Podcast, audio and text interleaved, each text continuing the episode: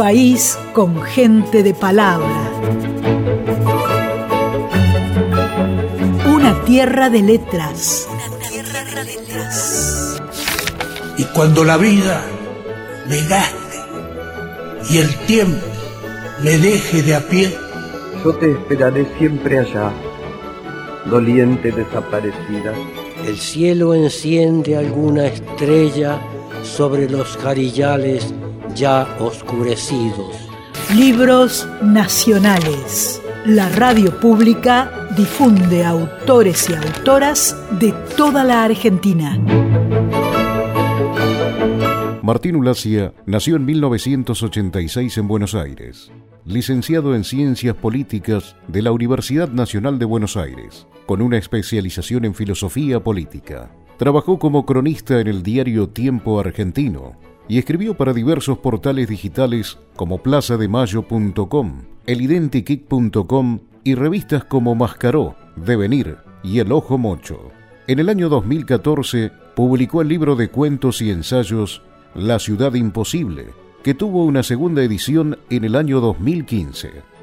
Desde hace unos años vive en Comodoro Rivadavia, donde trabaja como periodista en radio y prensa escrita. Martín Ulacia acaba de publicar a través de Remitente Patagonia No fue no, una crónica del chubutazo, que cuenta cómo la movilización popular hizo retroceder la ley aprobada por la mayoría de la legislatura e impulsada por el gobierno provincial que habilitaba la megaminería, que está prohibida en Chubut por la ley surgida de otras movilizaciones y refrendada por el histórico plebiscito de Esquel del 2003.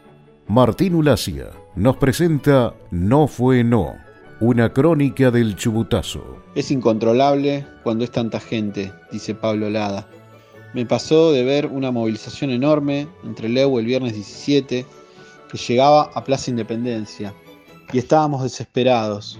Me subí a la garita de la plaza con otro compañero que es poeta y le digo, ¿qué hacemos con esto?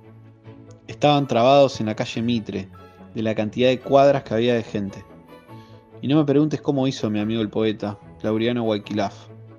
El tipo se subió a una bicicleta para tratar de ordenar más o menos. Y con la bicicleta de los gritos hizo que rodeen toda la Plaza Independencia y den una vuelta completa. El poeta logró ordenar la movilización él solo. Mi nombre es Martín Ulacia, autor del libro No fue no, una crónica del chubutazo.